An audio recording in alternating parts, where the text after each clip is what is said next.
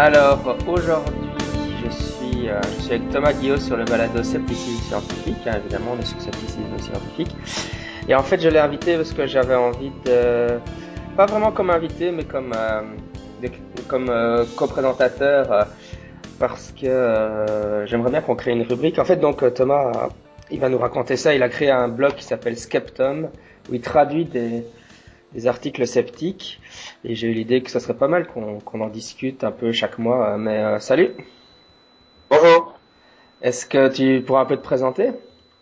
Alors oui, euh, donc je m'appelle Thomas Guillot.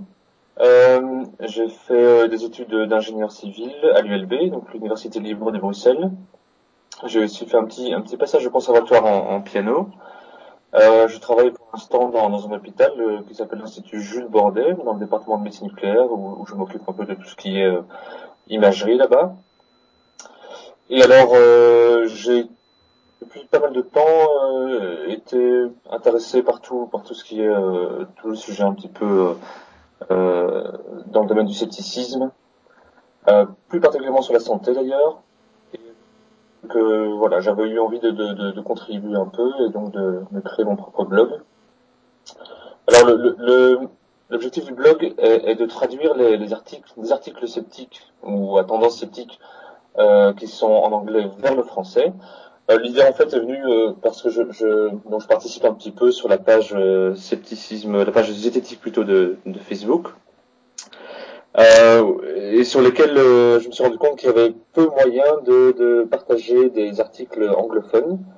Euh, parce que voilà, il n'y avait pas assez de gens qui, maîtrisaient ou qui disaient suffisamment bien l'anglais euh, pour pouvoir réagir. Et donc je me suis dit qu'une façon donc de, contourner le problème, c'était de, proposer moi-même des traductions. Je lis assez facilement l'anglais. Et, et donc voilà, c'est comme ça que le blog a commencé il n'y a pas si longtemps que ça, c'était en décembre euh, 2013. Euh, Oui, effectivement, c'est vrai que c'est souvent, c'est ce que je remarque aussi. euh, on se dit, ouais, oui, il y a plein d'articles. Moi, je mets souvent des articles en anglais, euh, même principalement des articles en anglais sur la page scepticisme scientifique. Mais évidemment, c'est vrai que euh, malheureusement, il y a beaucoup de peu, de peu de gens qui savent les lire. Et euh, mais alors souvent, c'est vrai que même même avec Florent Martin, je me souviens, on a souvent eu cette discussion. Il y a, plein de matériel en fait en anglais. Il, suffit de le traduire, mais finalement, c'est un gros effort. quoi. A- il enfin, c'est un gros effort. C'est pas pour ce que tu as tendance à Enfin, euh, c'est c'est un peu pour louer tes mérites parce que je crois que il y a beaucoup de gens qui pourraient finalement traduire de l'anglais, mais euh, il y a finalement très très peu de gens qui le font. Quoi. C'est vrai que ça demande pas mal de temps, mais ça reste de toute façon plus facile que d'écrire euh, euh, des articles soi-même. Euh, je, je, je fais un peu l'expérience parce que je j'écris des articles, mais ça donne toujours envie de. Pardon, je traduis les articles, mais ça donne toujours envie de, de réagir évidemment, et parfois de créer des articles un peu de, de mon propre cru. Mais euh, je me rends compte qu'en fait c'est beaucoup plus difficile. Euh, je- le, le simple fait de devoir organiser euh, sa pensée comme ça par, par écrit et arriver à être clair, c'est quelque chose que j'ai sur lequel j'ai pas mal de difficultés, je trouve. Donc je me dis, bah, voilà, je vais prendre les, les pensées des autres et si je les trouve euh, intéressantes, je les traduis. Alors c'est vrai que ça prend un peu de temps, mais euh, mais, euh, mais voilà, c'est une question d'habitude aussi. Au tout début, je je- j'ai j'ai relu la- l'article dont on va parler aujourd'hui, je, je l'ai relu, j'ai trouvé que la traduction était un petit peu parfois maladroite et je pense que je me suis amélioré entre temps. donc voilà, c'est- c'est- c'est- ça prend un peu de temps, mais ça va ça va de plus en plus vite au fur et à mesure. Oui, donc l'article euh, dont on va parler aujourd'hui s'appelle L'expérience des écolières danoises avec des routeurs Wi-Fi et du cresson, un bon exemple de mauvaise science. Et donc c'était un blog, un blog post de Pepijn van Herp. Merde, oui. Euh, juste pour commencer, pourquoi, qu'est-ce qui t'a attiré vers cet article, euh, ou, ou peut-être même de manière plus générale, comment est-ce que tu sélectionnes les articles que tu vas traduire? Oh, j'ai j'ai pas de, de, de critères prédéfinis pour ça. Je, bon, il y a beaucoup d'articles qui circulent euh, via, via ta propre page, euh, via d'autres gens sur Facebook qui sont assez actifs pour partager de tas de choses. Donc je lis et si je trouve ça euh, intéressant, je, je, j'essaie aussi de voir si l'anglais est pas trop euh, pas trop compliqué, si ça va pas me prendre euh, trop de temps à, à- à transformer des, des- de, l'anglais un peu complexe en- en français. Je tiens compte bien sûr un peu de la longueur de l'article euh, pour le temps de traduction, mais aussi pour le temps de lecture, parce que je pense que euh, ce- pour ceux qui lisent un, un trop long article, ça, ça peut être un petit peu rédhibitoire. Mais euh, sinon, j'ai pas vraiment de, de critères bien définis. C'est juste mon appréciation. Je mets un article, euh, voilà, je trouve ça intéressant, ben voilà, je le mets sur mon blog. Et, bien sûr, si ça va dans le même sens que que, que ce que je pense. Hein. Mhm, mhm. Et donc euh, ici, euh, donc l'article il vient de Peppa Envar. Tu peux tu peux parler un peu de son blog? C'est quel genre de blog? Alors, donc Peppa Envar, euh, il, il vient des Pays-Bas, il est néerlandais. C'est un mathématicien. Euh, il est aussi membre d'une association sceptique euh, néerlandaise qui s'appelle Skepsis. Euh, il a il a son propre blog où il traite de tas de sujets sceptiques, mais qui est en néerlandais euh, son blog principal, mais alors il a un autre blog où il traduit aussi lui-même euh, les articles qui, qui, l'intéressent le plus en anglais.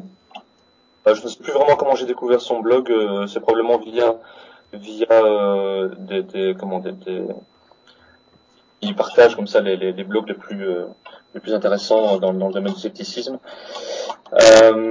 et donc voilà, j'ai découvert son blog, j'ai lu quelques articles, j'ai trouvé que, que celui de, de les, les, danoises avec le Wi-Fi et le cresson était intéressant et en plus euh, euh c'était un article qui, avait fait le buzz, un peu dans les médias. Et c'est toujours intéressant, c'est toujours plus intéressant d'essayer de déconstruire un petit peu euh, les choses qui, font le buzz dans les médias, d'apporter un peu d'esprit critique sur euh, parce que le, on va en parler après, mais l'article de base, quand il fait le buzz, les gens le partagent à tout va et, euh, et se pose pas souvent la question de savoir si euh, ce qui est raconté est vrai ou est-ce que c'est crédible ou pas. Euh, donc ce genre d'article qui se partage beaucoup, euh, c'était encore plus intéressant d'essayer de, voilà, de le déconstruire un peu. Mmh, mmh. Oui, je vois sur la, sur la page en anglais, enfin l'article original, qu'en bas de page, il a même mis maintenant un update avec euh, Thomas Guillaume et de French Translation on his website. oui, oui, je l'avais contacté pour, euh, pour voilà, pour, pour lui dire que pour lui demander en fait la permission d'abord de, de, de, traduire son article. Il avait été très content de l'initiative, donc euh, il m'a donné sa permission. Et du coup, forcément, il a, il a mis un update sur sa propre page pour dire qu'il y avait une version française de son article. Ok, bah, je propose maintenant qu'on plonge vraiment dans, dans le cœur de l'article. Est-ce que, est-ce que tu veux essayer de le résumer euh? Alors, euh, oui, donc, l'article, euh, en fait, décrit une expérience qu'ont fait des écolières danoises. Euh, donc c'est un groupe de cinq filles qui sont à l'école secondaire euh, euh, quelque part dans une classe qui doit correspondre à l'âge de, de, de 16-17 ans à peu près, enfin dans ces eaux-là. une classe de sciences donc, elles ont fait une expérience avec des ondes Wi-Fi et du cresson. Cette expérience consistait à, à, à, parsemer des graines de cresson dans des dans 12 assiettes euh, qui contenaient du, du coton avec euh, bibet d'eau. Euh, et alors les, les, assiettes étaient divisées en deux groupes. Un groupe de six assiettes qui étaient euh, soumis à des, des ondes, des ondes Wi-Fi. Il y avait des PC autour des, des, des assiettes et des routeurs Wi-Fi qui émettaient en permanence signal. Et puis l'autre groupe d'assiettes, euh, le groupe contrôle, hein, comme on appelle ça, euh, dans un autre local, euh, sans, sans routeur, sans PC, etc. Et donc l'idée de, de, de l'expérience, c'était de vérifier si euh, le cresson qui était soumis au Wi-Fi, euh, eh bien s'il y avait une différence dans, dans, dans, sa croissance, dans sa germination par rapport au groupe contrôle. Et donc euh, euh, au bout d'un certain temps, les, les filles ont, ont, coupé le cresson, ont compté les graines, celles qui ont germé, celles qui n'ont pas germé, et leur euh, conclusion, c'est euh, euh, qu'il y a un effet du Wi-Fi sur le, sur le cresson, et que les graines de cresson qui étaient soumises au Wi-Fi n'ont pas germé, ou en tout cas ont moins germé que, que, que celles du groupe contrôle. Donc, à, en fait, il est, il est parti sur, sur un autre sceptique danois, qui a, qui a écrit sur son propre blog en danois. Euh, et il a quand même de la traduction Google de ce site qui est d'ailleurs assez bien faite. J'étais assez étonné en, en la lisant. Euh, peut-être que le danois est assez suffisamment proche de l'anglais pour permettre une traduction euh, euh facile pour Google. Euh, donc il est parti de, de ce, de blog-là à résumer les points principaux, euh, donc les problèmes en fait méthodologiques de l'expérience et décrit donc tous ces problèmes dans, dans, dans son blog, dans son article avant qu'on rentre dans les problèmes méthodologiques, je pense que ce qui est quand même important de souligner, c'est que finalement, pour, pour une, une expérience du secondaire, elle, ils n'ont pas fait du si mauvais boulot. le problème, c'est que évidemment, c'est que les médias se sont emparés et ont présenté l'étude comme si, enfin, les résultats de cette expérience scolaire comme comme si c'était une expérience euh, qui avait la même valeur que n'importe quelle recherche scientifique. Euh. Tout. Non, c'est vrai, il faut, il faut le, il faut le dire. Euh, du, du, pour une expérience d'école, c'est une très bonne expérience. Pas mal de, de, de, concepts de la recherche scientifique qui sont appliqués, le fait de mettre un groupe contrôle, le fait d'essayer de, de, de, contrôler certaines variables qui pourraient influencer. Bon, on va voir qu'elles n'ont pas tout à fait réussi à le faire, mais, effectivement, pour, un, pour, euh, pour des écolières, c'est du bon travail, et elles ont d'ailleurs reçu un prix pour ça. Hein. Je ne sais plus à quoi correspond ce prix, mais euh, euh, c'était, je crois, via un, concours, un concours, euh, soit dans l'école, soit à travers plusieurs écoles. Ça, je suis pas sûr. mais donc voilà, donc leur travail a été récompensé. Mmh, mmh, mmh. Oui, donc là, le billet liste quelques biais de, comment, quelques quelques erreurs méthodologiques, enfin des erreurs méthodologiques dans la recherche. Euh, il y en a un certain nombre, donc je pense qu'on va pas toutes les faire, mais peut-être une ou deux. Quelles, sont les, les, erreurs méthodologiques qui t'ont semblé particulièrement saillantes et qui peuvent expliquer les résultats? Il y a peut-être juste avant d'entrer dans, les euh, dans les méthodologiques, il, y a, quand même quelque chose qui n'était pas cité dans l'article et qui et que j'ai pas vu d'ailleurs beaucoup dans d'autres articles qui, qui essaient de critiquer un peu l'expérience, c'est euh, la, translation à, à l'humain parce qu'évidemment les, les, médias euh, s'empressent de, reporter les résultats sur le cresson. Et euh, en conclut donc que les, les ondes Wi-Fi sont dangereuses pour la santé tout court. Euh, donc sous-entendu la santé des, êtres humains.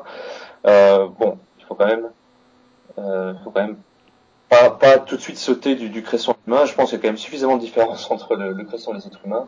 Donc même si, même si le cresson euh, est, est, sensible aux ondes Wi-Fi, ça veut forcément dire que les êtres humains le, le sont. Mmh, mmh, mmh. Oui, d'ailleurs à ce, moment-là, je me, rends compte qu'on a peut-être été un peu vite en besogne parce que euh, pour les auditeurs, peut-être qu'ils euh, ne sont pas euh, très au fait avec euh, les, les, les, les, questions d'impact des ondes Wi-Fi sur les êtres humains, mais donc la, position aseptique enfin, qui se fondent sur la revue de la littérature, c'est qu'il euh, n'y a pas d'effet négatif euh, prouvé, avéré euh, euh, des, des, ondes Wi-Fi. et les gens qui se disent sensibles aux ondes Wi-Fi, c'est largement, enfin c'est psychologique en fait. Hein, la question des effets sur la santé est effectivement assez bien étudiée. Et pour, pour en parler un petit peu, euh, mais bon, pas, pas trop longtemps parce que c'est quand même un, gros sujet assez, assez complexe, mais il faut quand même euh, distinguer deux, deux effets des ondes qu'on connaît assez bien. Euh, D'une part, ce sont les, les, effets des rayonnements qu'on appelle ionisants. Euh, donc, ce sont des, des, des rayonnements dont l'énergie est suffisamment haute pour, euh, pour en fait provoquer des, des, des cassures dans l'ADN et donc mutations qui pourraient donner le cancer. Et c'est un, sujet qui est bien connu puisque euh, euh, on les UV quand on est exposé au soleil, les UV du soleil, les ultraviolets, euh, peuvent peuvent donner le cancer de, de la peau. Euh, les, les, rayons qui sont utilisés en, en imagerie médicale euh, au scanner, en médecine nucléaire, sont des rayons suffisamment énergétiques pour potentiellement causer des, des, des, cancers. Alors bon, il faut un peu dramatiser la situation. quand, quand, quand de tels cancers sont sont induits par l'aïonnement et ça met pas mal de temps à se déclarer. Euh, donc euh, pas mal de temps, ça veut dire 10, 15, 20 ans parfois. Euh, et donc euh, dans, dans, le domaine médical, le bénéfice de donner euh, des, des, imageries avec de tels rayonnements euh, dépasse largement les, les risques. Hein. Euh, donc voilà, il y a, y a, tout un des principes de précaution qui sont appliqués en médecine et, et sont, mis à jour continuellement, donc il ne faut pas, faut pas avoir peur et dramatiser la situation. Et donc ça c'est pour les rayonnements ionisants, mais le, le, le, le truc c'est que les, tout ce qui est ondes GSM, ondes Wi-Fi, ça ne fait pas partie des rayonnements ionisants. Et donc, euh, parce que l'énergie est, est, trop basse, euh, d'ailleurs l'énergie de, des rayonnements non ionisants, donc ondes GSM, Wi-Fi, etc., et ondes radio, euh, sont inférieures à l'énergie des rayonnements de la lumière visible. Donc euh, on pourrait un petit peu réfléchir à forcerie et se dire que si les, les, les ondes Wi-Fi peuvent causer le cancer, alors la lumière visible peut aussi causer cancer, mais euh, il semble que l'humidité se porte plutôt bien euh, par rapport à la lumière du soleil, donc, euh, donc voilà. L'autre, l'autre effet assez étudié, ce sont les effets thermiques.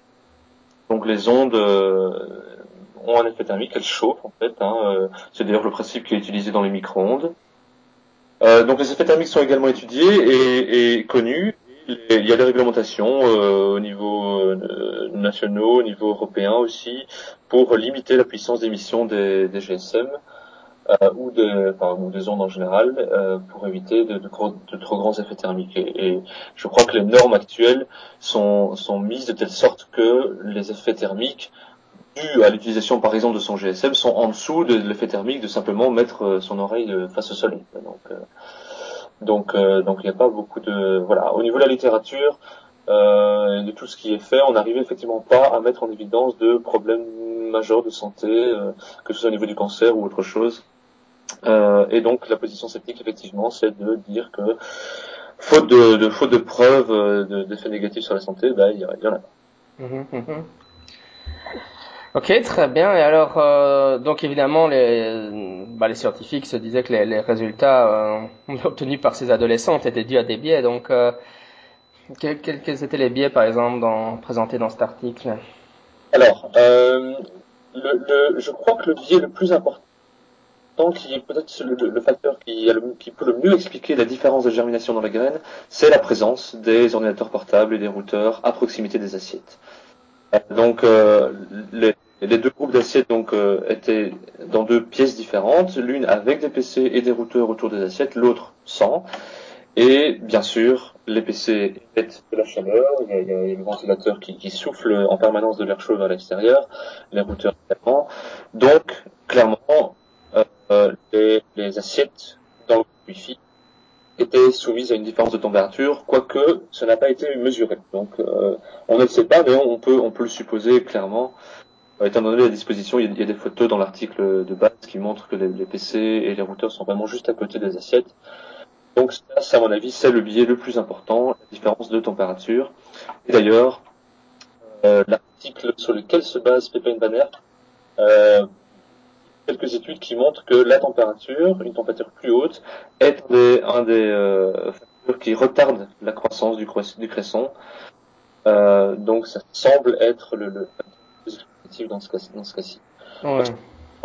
Ouais, donc c'est ouais, ça. La chaleur émise par les ordinateurs à proximité, c'est ce qui a retardé euh, dans le deuxième cas, quoi. Voilà.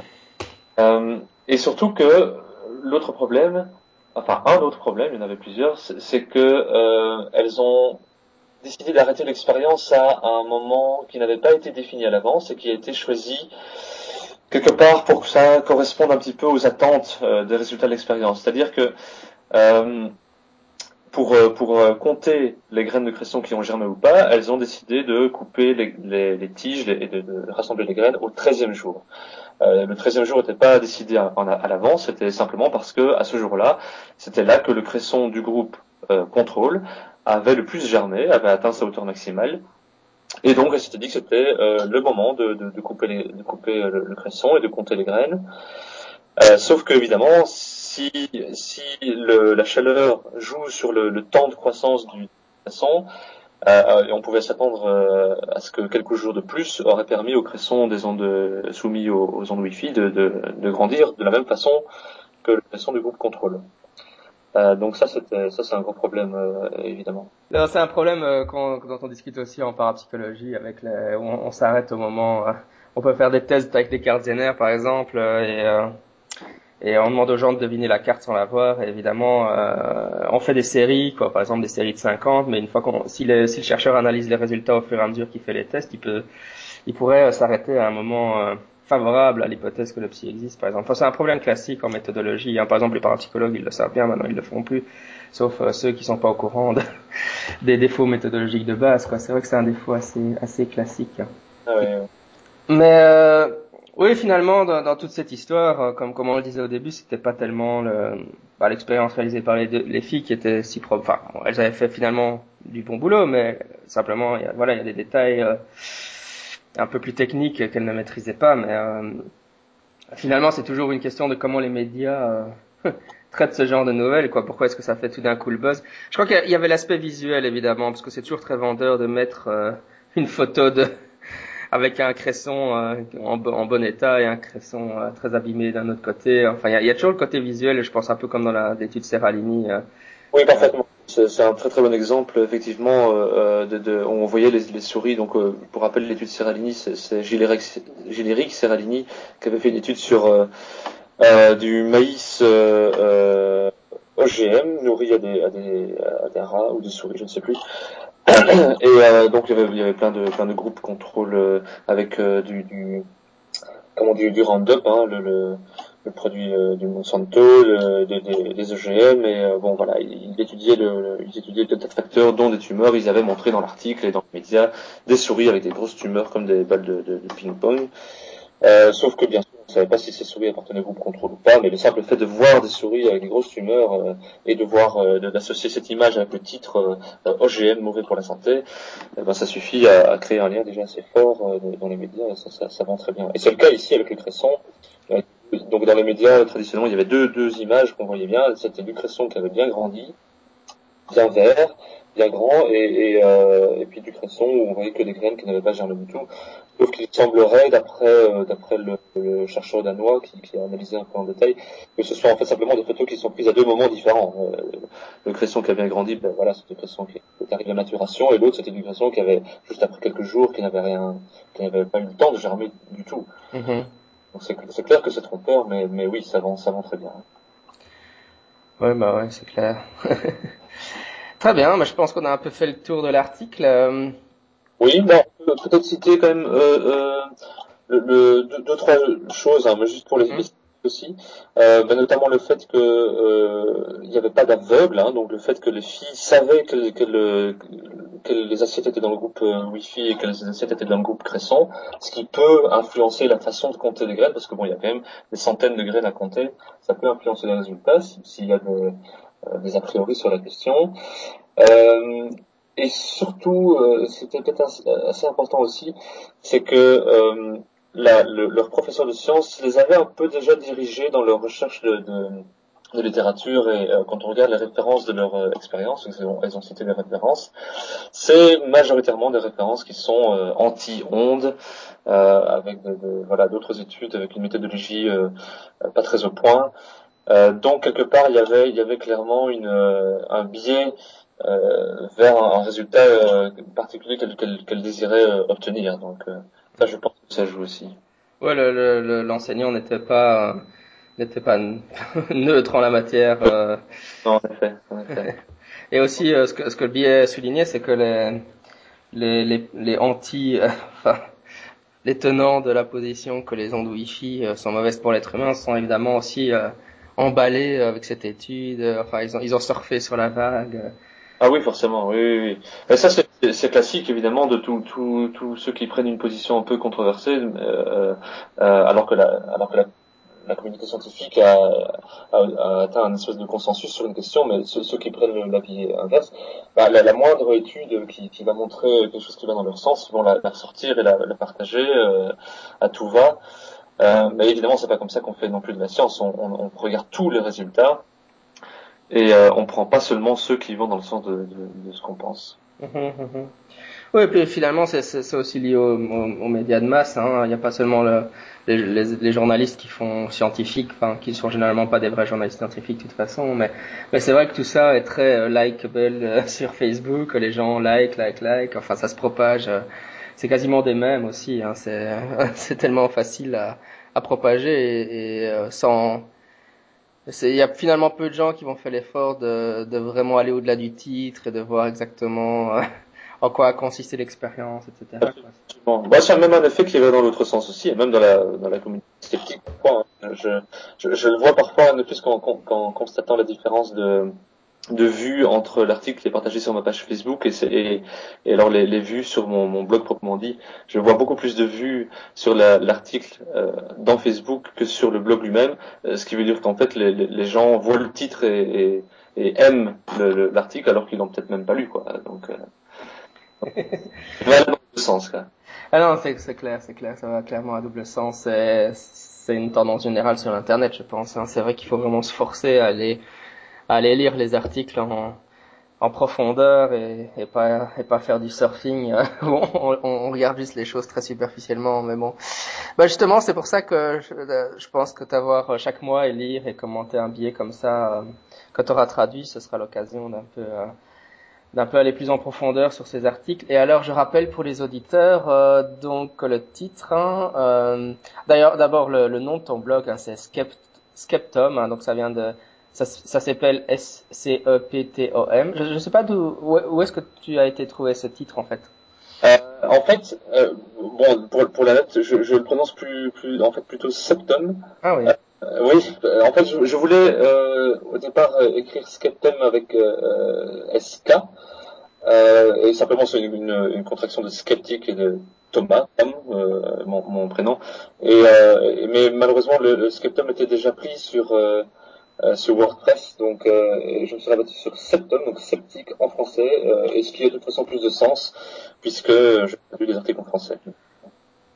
Je crois qu'en anglais, les deux s'emploient. Hein. Il y a les, le K il y a, et le C. il, y a, il, y les deux. Je crois qu'aux États-Unis, ils ont tendance à plutôt mettre le K. Et, ouais, je, je, me souviens qu'il y avait toute une, une, époque, toute une conversation sceptique avec un C, sceptique avec un K avec les uns qui étaient plus hardcore et pas enfin ça j'ai toujours trouvé ça assez débile. Mais, peut-être maintenant qu'avec la popularisation du mouvement sceptique contemporain et, et certains trucs euh, assez euh, enfin je sais pas comme certains podcasts qui font beaucoup d'audience euh, peut-être que l'orthographe avec un K est en train de, de, de prendre la domination euh, c'est possible je ne sais pas. J'ai l'impression aussi puis, je, puis effectivement si, si la différence vient du fait que ce sont le cas et, peut-être plus les, Britanniques le C, bah le, le, simple nombre euh, suffit à, créer une différence. Hein. Mmh, mmh, mmh, ouais, c'est clair. Ah ouais, c'est vrai, je voulais, je voulais peut-être euh, comparer. Euh, je reviens en arrière, mais euh, je, y a, je sais pas si tu te souviens, enfin si tu avais lu à propos d'Emilie Rosal, elle avait fait une expérience sur le toucher thérapeutique euh, dans les années 80. Attends, c'était quand qu'elle avait fait ça? En 96. Elle avait réalisé une petite expérience. C'était pour comparer aussi avec une jeune fille qui, quel âge elle avait? Elle avait 10 ans, je crois, en Je suis en train de regarder sur la page Facebook, mais. et, et elle, ouais, elle avait, elle avait, euh, elle avait fait une réalisé une expérience où elle demandait à des gens qui pratiquent le toucher thérapeutique, euh, moi je traduis toujours, c'est de l'imposition des mains en fait, hein, par, les, par, par des infirmiers, et simplement elle avait mis un écran et puis ils devaient savoir euh, s'ils arrivaient à, si la personne de l'autre côté ressentait quelque chose ou pas. Enfin, c'était un, je, bon, c'est de mémoire le protocole, il faudra aller le relire. Enfin, c'était un protocole assez simple aussi. Et donc, c'était, c'était un peu un, exemple, un contre-exemple d'une recherche euh, réalisée par quelqu'un de très jeune. Euh, euh, ah oui, c'était 11 ans, je pense, hein, c'est bien ça. Euh, que, les, que les sceptiques citent très souvent, mais il y a quand même une grosse différence avec celle dont on vient de parler, c'est qu'évidemment la recherche d'Emily Rosa euh, a été publiée donc euh, dans une revue scientifique, assez, donc le Journal of the American Medical Association, qui ah est une revue assez prestigieuse, et donc justement elle a été récompensée comme étant la plus jeune la plus jeune chercheuse à avoir publié un article dans le JAMA. oui. oui.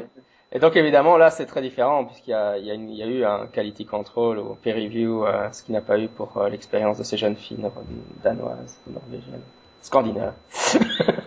euh, danoises, c'est ça, elles étaient danoises. Voilà donc. Euh... Je vais euh, citer que j'ai pas eu le temps tout à l'heure à propos des, des, des médias de masse.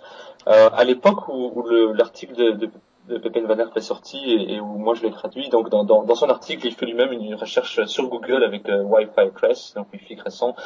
Et, euh, et à l'époque, la majorité des articles qui, qui sortent d'une recherche Google sont des articles plutôt qui vont dans le sens de, l'expérience des filles et qui critiquent pas et qui, font que faire du copier-coller. Mais euh, pour préparer un peu l'entretien le, le, d'aujourd'hui, j'ai refait cette recherche euh, hier soir, Wi-Fi Cresson, et euh, j'étais content de constater qu'en fait, les premiers articles qui sortent, les quatre premiers, ce sont des articles euh, en fait à tendance sceptique, à tendance critique. Euh, le, mien d'ailleurs est deuxième dans la liste, donc quelque part, il faut juste donner un peu de temps et, et, puis l'information s'améliore un petit peu toute seule. Oui, j'ai fait la même constat moi-même. Euh, mais, mais ce qu'il y a, c'est que c'est souvent le cycle des informations. Quoi. Hein. Généralement, il y a une information qui sort, les médias s'en emparent très très très rapidement. et, euh, et la diffusion, euh, la propagation est très rapide. Et puis après, il y a un deuxième mouvement où euh, les blogueurs scientifiques euh, essayent de corriger l'information, de rectifier l'information. et mais même s'ils essayent de le faire assez rapidement, je veux dire, c'est toujours, ils ont toujours un temps de retard sur sur l'embrasement de l'information. Et finalement, c'est toujours la question euh, dans quelle mesure les, les, gens qui ont propagé l'information en, en, premier lieu ont, ont, accès à la correction de l'information après. C'est ça qui est problématique. Ok, très bien. Mais écoute, super. On est arrivé à la fin euh, de, de ce premier épisode. Et donc, euh, je, te réinviterai d'ici un mois avec un, un, autre article, si tout va bien. Mais oui, parfaitement. C'est super. voilà, très bien. À une prochaine. Hein. À une prochaine. À bientôt.